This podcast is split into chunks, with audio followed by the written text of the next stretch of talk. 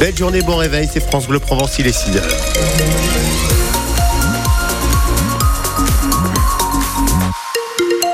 Les actus à Marseille en Provence, Christophe Vandel. Et la route, ça donne quoi pour euh, commencer la semaine C'est complètement dégagé hein, pour euh, l'instant. Pas d'obstacle ou d'accident à vous signaler. Les travaux de nuit aussi, si vous circulez la nuit, vous les retrouvez sur l'appli ici par France Bleu et France 3. Et comme tout le week-end, on a eu bien froid cette nuit. Oui, euh, c'est encore le cas ce matin. Mmh. Avec des gelées hein, encore. vous avez 7 degrés à Marseille au réveil, 4 à Toulon, moins 1 degré à Aix-en-Provence. On descend jusqu'à moins 4 degrés par exemple à Brignoles au lever du jour.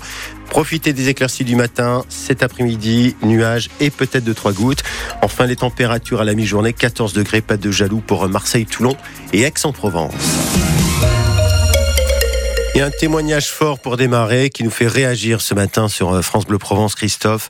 On peut se retrouver à la rue en quelques semaines après un accident de la vie. C'est l'histoire de Mehdi à Marseille. Euh, il a un CDI et pourtant il dort tous les soirs dans une voiture, celle d'une bonne âme d'un ami qui lui prête sa voiture. 1600 euros net par mois, un emploi d'agent d'entretien dans un hôpital de Marseille. Sa vie a basculé après son divorce.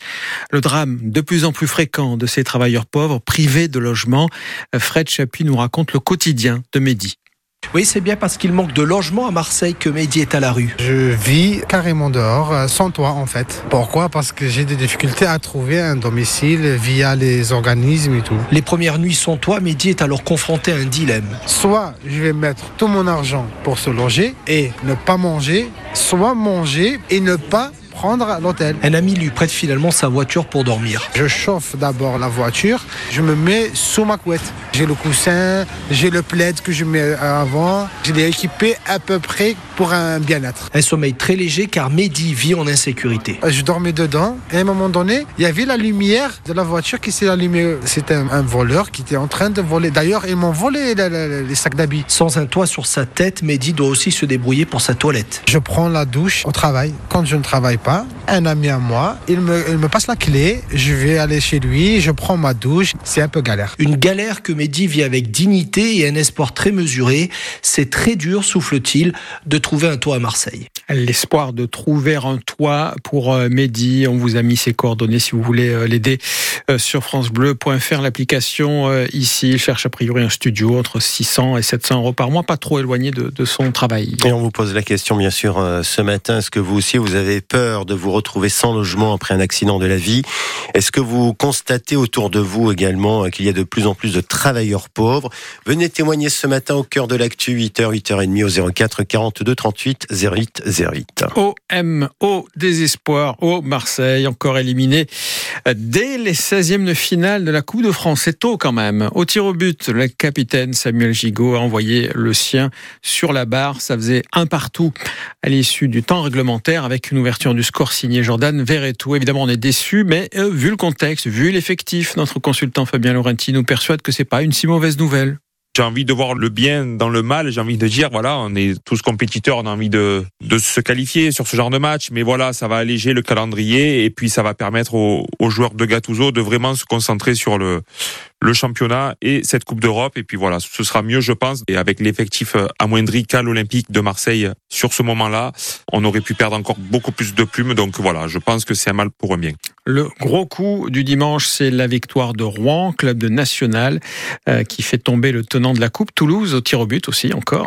Euh, ça faisait trois partout. Autre exploit qui fait chaud au cœur. Sochaux, club historique qui est passé vraiment à deux doigts de disparaître, s'est qualifié en battant Reims également au tir au but. Ça faisait deux partout L'équipe de troisième division a sorti celle de première division. Et donc Sochaux va affronter en huitième Rennes et non pas Marseille, éliminé. 4000 personnes ont manifesté hier à Marseille deux cortèges, un contre la loi immigration, l'autre pour la paix à Gaza. Ils ont convergé.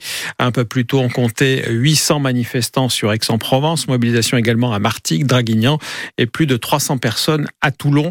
Au niveau national, la CGT annonce 150 000 manifestants, deux fois moins selon la police. Le Conseil constitutionnel doit rendre son avis sur le texte ce jeudi. C'est aujourd'hui que débute le procès de six hommes et une femme soupçonnés d'être impliqués dans l'attentat du Super U de Trèbes près de Carcassonne. Le 23 mars 2018, un jeune djihadiste français assassine quatre hommes, dont le colonel Arnaud Beltrame, venu s'interposer. Le terroriste avait fait allégeance à l'État islamique. Il est abattu par le GIGN ce matin euh, dans le box des accusés, des complices présumés, euh, parmi lesquels son meilleur ami et sa femme radicalisée.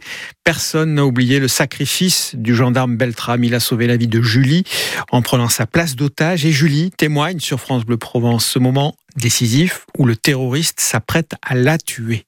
Quand les gendarmes arrivent, entrent dans le magasin, il venait de me le dire, il lui restait à partir en martyr. C'est à ce moment-là, oui, qu'il m'a euh, vraiment prise comme un bouclier, son couteau de l'autre côté sur les côtes et je sentais son arme qui tremblait sur mon crâne, oui. Et il me semble que c'est le terroriste qui, au départ, comme une provocation, qui lui dit bien, viens toi. Et euh, Arnaud Beltrame a tout de suite saisi la balle au bon et, et a négocié l'échange. Pour moi, je lui dois d'être en vie aujourd'hui. C'est comme un grand frère. Je pense souvent à lui, je, je lui demande souvent de, de l'aide ou de me guider.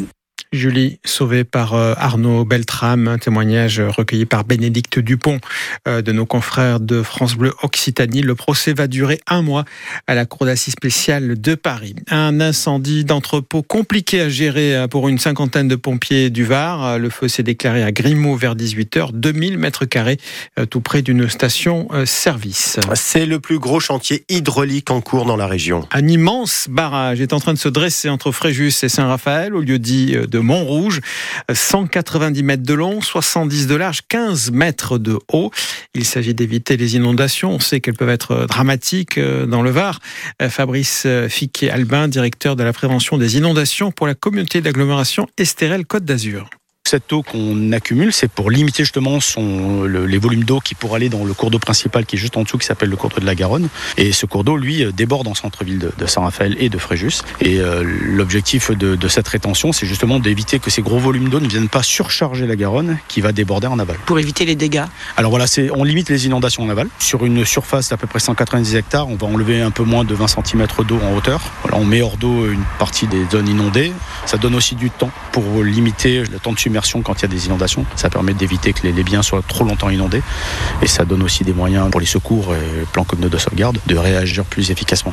Et ce barrage donc devrait être mis en service à la fin de l'année.